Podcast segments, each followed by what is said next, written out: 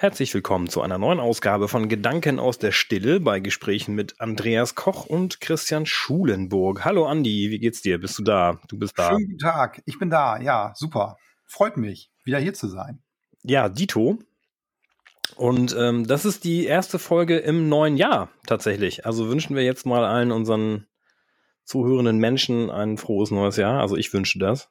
Richtig, ja, ich auch. Ein frohes neues Jahr wünsche ich euch. Genau. Ich hoffe, es sind alle gut reingepurzelt und reingerutscht. Ja, ähm, ganz, ganz still, ganz still. Genau, ganz still. Und ihr habt viele Gedanken in der Stille gehabt, hoffentlich. Ähm, genau. Aber ein bisschen knallen lassen haben es vielleicht auch ein paar. Soll ja auch dazugehören. Mhm. Zu Beginn des neuen Jahres hatte ich mir überlegt, ist es vielleicht ganz günstig, mal über ein Thema zu sprechen, das, wenn man in die Zukunft blickt, ganz oft aufploppt, und zwar das Thema Angst. Ist jetzt nicht das schönste Thema, aber wichtig. Ja, Wahnsinn. Ja, gleich am Anfang des Jahres so ein Thema. Das ist ja. Ja, super. 23 ja, okay. gleich, gleich für den Arsch.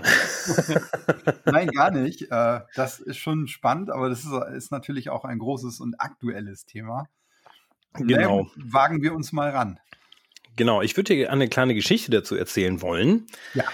Ähm, die ganz gut dazu passt. Und mal gucken, was du davon machst. Weil ich nämlich vor zwei Wochen auf einem Konzert war in Hamburg.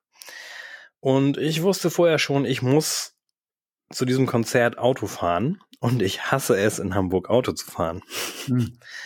Ich, also ich hasse es wirklich wie die Pest, in so einer großen Stadt Auto, Auto zu fahren. Früher, ich, in Kiel war das okay.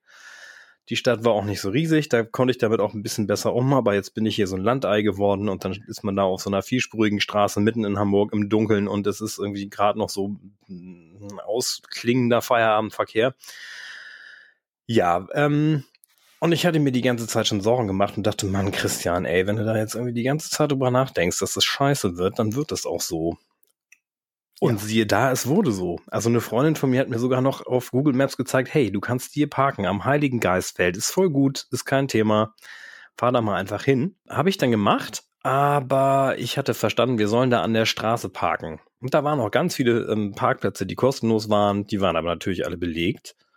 Und dann sind wir am Eingang vom Heiligen Geistfeld vorbeigefahren.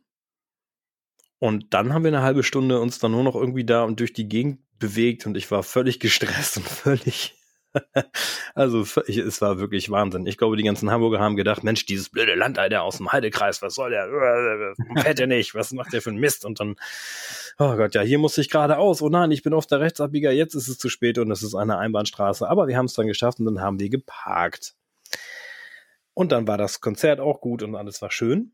Und äh, ja, da habe ich dann mich dabei ertappt und dachte, toll, Christian, das war dir doch von vornherein klar, dass es Dreck wird. Das ist das, wenn, ne, wenn du dich von vornherein mit der Einstellung, mit der Angst davor äh, die ganze Zeit nur beschäftigst, das zu machen. Genau. Und so deswegen unter anderem kam mir halt auch der Gedanke, Mensch, wir sollten mal über Angst reden, weil sich so viele Menschen immer über Dinge Gedanken machen, die sie gerade noch gar nicht beeinflussen können. Ja, okay, das war jetzt deine Geschichte. Das war jetzt meine Geschichte gerade, genau. Ja, äh, wie man merkt, äh, hatte ich mir noch nicht so überlegt, wie ich dann da eine gute, eine gute Überleitung für dich hinkriege.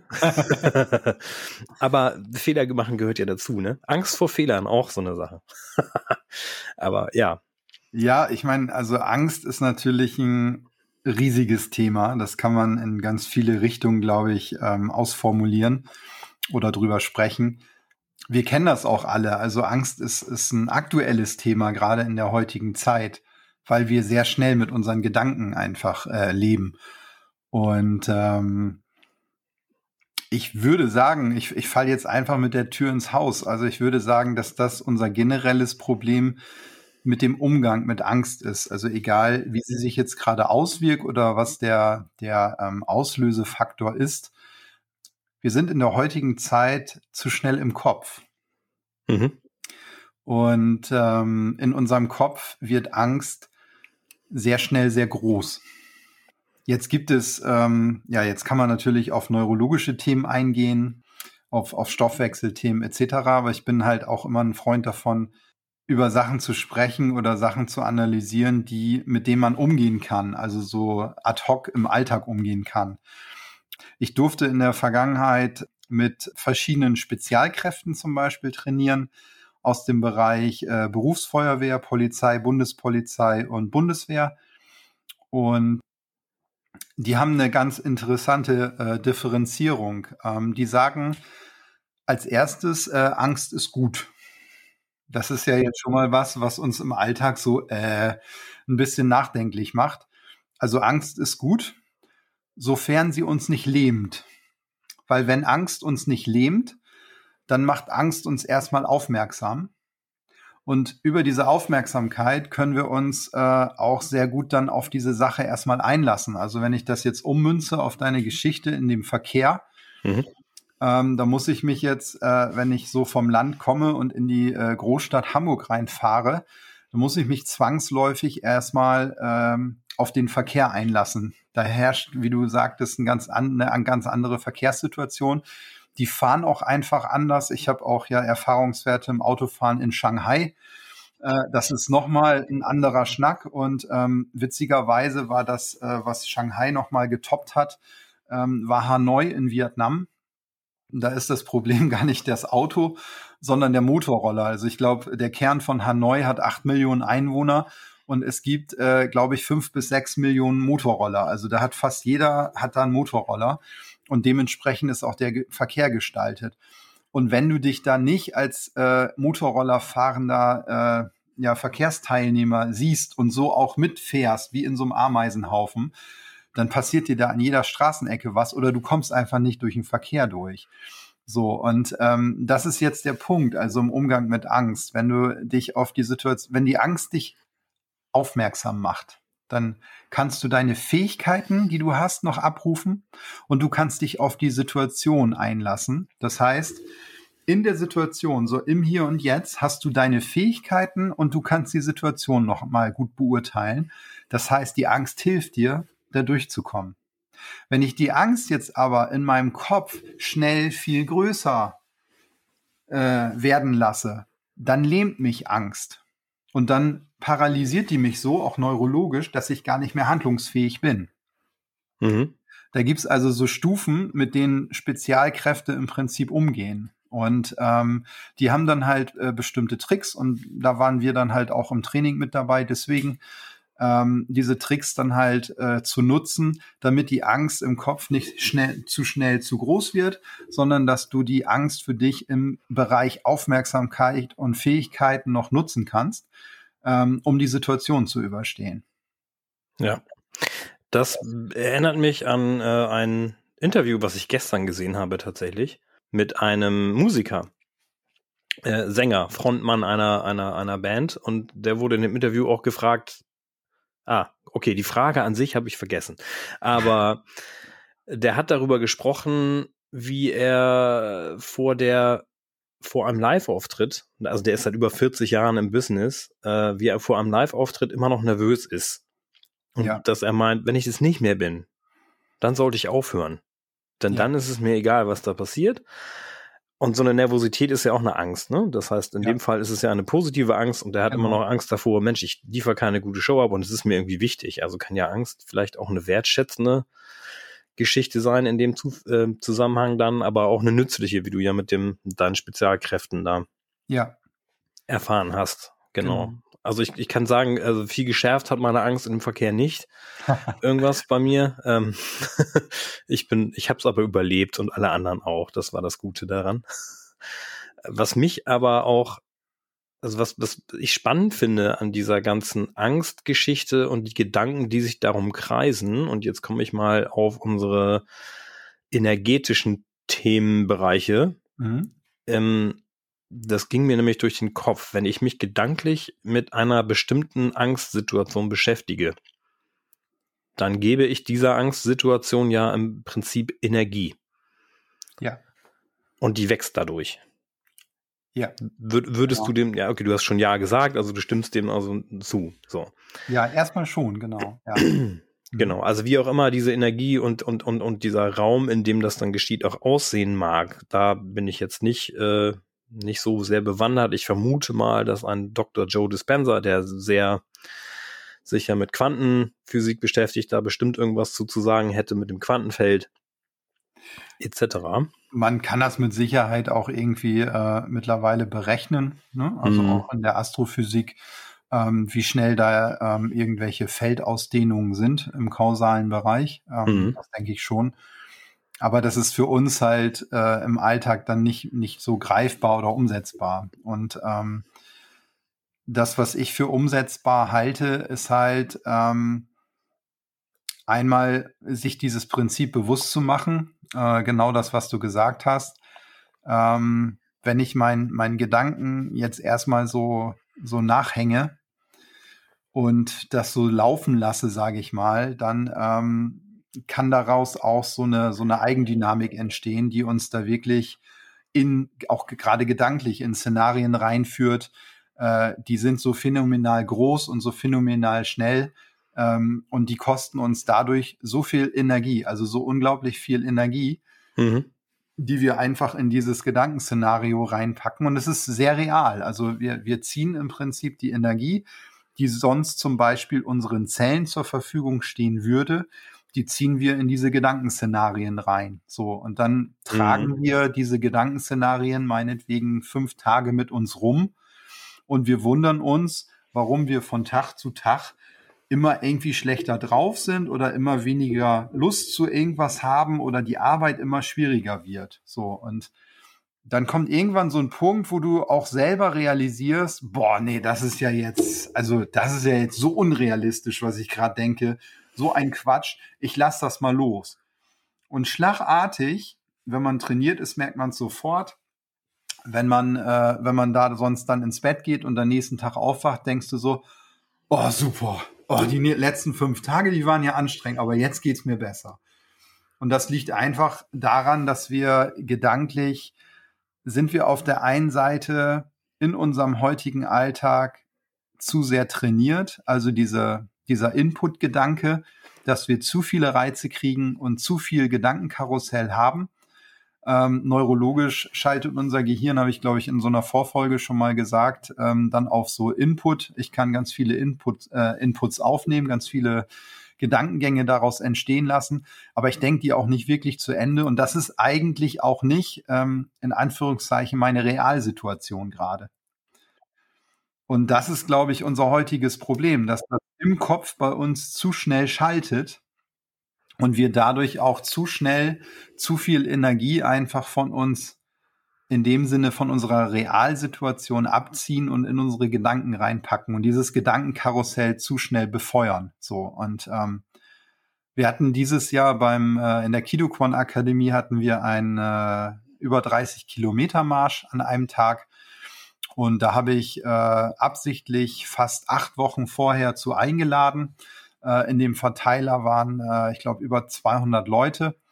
Und ähm, ich habe in den kommenden sechs Wochen, also bis zu dem Marsch hin von der Einladung, habe ich ganz viele Gespräche und Diskussionen geführt mit Menschen, die eigentlich Interesse hatten, den Marsch mitzumachen, aber, und dann kam immer das Aber, gesagt haben, das kann ich ja nicht, das schaffe ich nicht, ich kann das nicht mitmachen, weil mein Fuß war mal kaputt oder mein Knie oder ich halte das nicht durch oder das ist eigentlich gar nicht mein Ding. Aber ich finde, das ist eine total schöne Idee.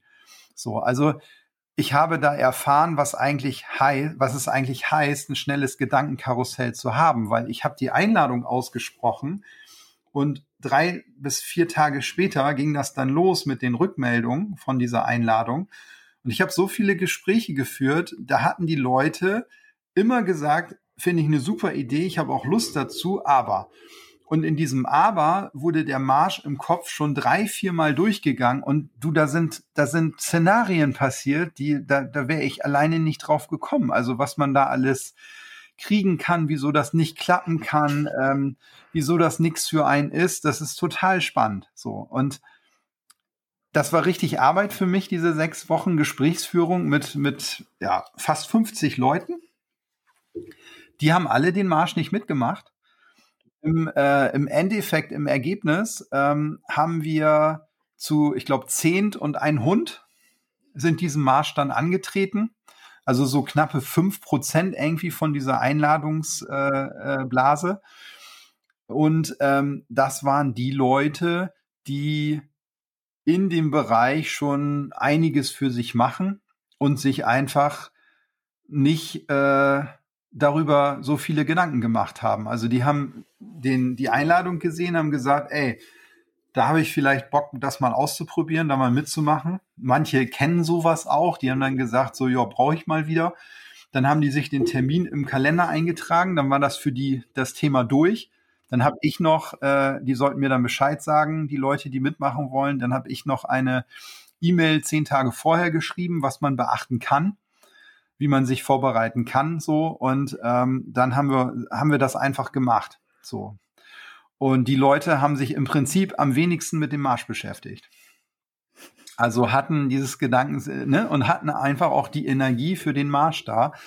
Und du ehrlich gesagt, also ich habe schon einige Märsche gemacht äh, in, in dem, in dem äh, Szenario oder, ähm, oder länger halt, ne, so an zwei Tagen 120 Kilometer oder so. Und ähm, das war ein sehr schöner Spaziergang über knapp 35 oder 32 Kilometer. Und ähm, wir hatten super gute Gespräche. Es war ein super toller Tag. Es war eine super tolle Strecke durch die Natur. Und ähm, das war einfach ein total positives Erlebnis für alle. Nächsten Tag haben wir dann noch äh, Regeneration gemacht vormittags. Also es war sowas von rund. Und es war halt, und das halt im Ergebnis, es war überhaupt nicht wert, sich davor so viele Gedanken drüber zu machen, was alles passieren kann. Die haben das einfach ausprobiert und äh, wir hatten ja alles dabei, also äh, Sani, Medic und äh, auch irgendwie Leute, die sowas kennen und die uns dann abgeholt hätten, wenn irgendwas passiert wäre. So und ähm, aber äh, ist alles nicht eingetroffen. Es war einfach ein verdammt schöner Tag. Und äh, ich habe dann in der Rückbetrachtung darüber nachgedacht, oder in diesem, in diesem Resümee habe ich darüber nachgedacht, hätte ich man einigen Leuten in den Gesprächen vorher gesagt, du pass mal auf, hör mal auf, drüber nachzudenken, mach einfach mit. Das wäre so eine wertvolle Erfahrung gewesen. Das war so eine schöne Erfahrung. Die hätten sich das alles sparen können. Vor allen Dingen auch die Energie, die sie verpulvert haben im Vorfeld. Mm, ja, also ich war ja auch eingeladen, ich habe es auch, ich habe es einfach nicht gemacht. ich habe auch ja. nicht mit dir darüber diskutiert. Nein, ähm, bei dir ist dann klar, ähm, das ist ja auch in Ordnung da, ne? Ja, ja, aber ähm, ich denke aber, dass wenn jemand da äh, vorher drüber nachdenkt und dich dann anspricht und sagt, du, ich glaube, ich schaffe das nicht und ich sich dann 15 Sachen überlegt, das nicht zu machen, ähm, dann ist es egal, was du sagst, tatsächlich.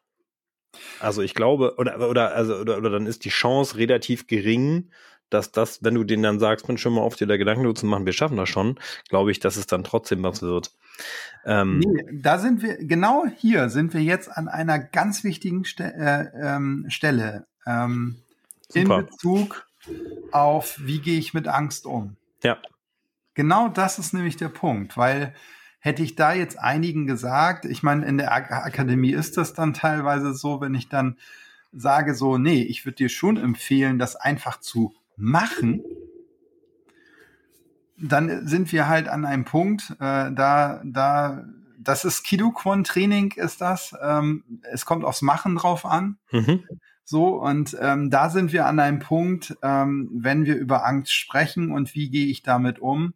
Es kommt nicht darauf an, ob du jetzt das 350. Szenario in deinem Kopf hast und das schon ausformuliert hast, und was da passieren könnte. Darauf kommt es nicht an. Es kommt darauf an, in der Situation wieder in, ins Hier und Jetzt zu kommen, zu gucken, was kannst du machen, in welchem Bereich bist du gerade handlungsfähig und dann einfach zu machen. Darauf kommt es um, äh, an im Umgang mit Angst.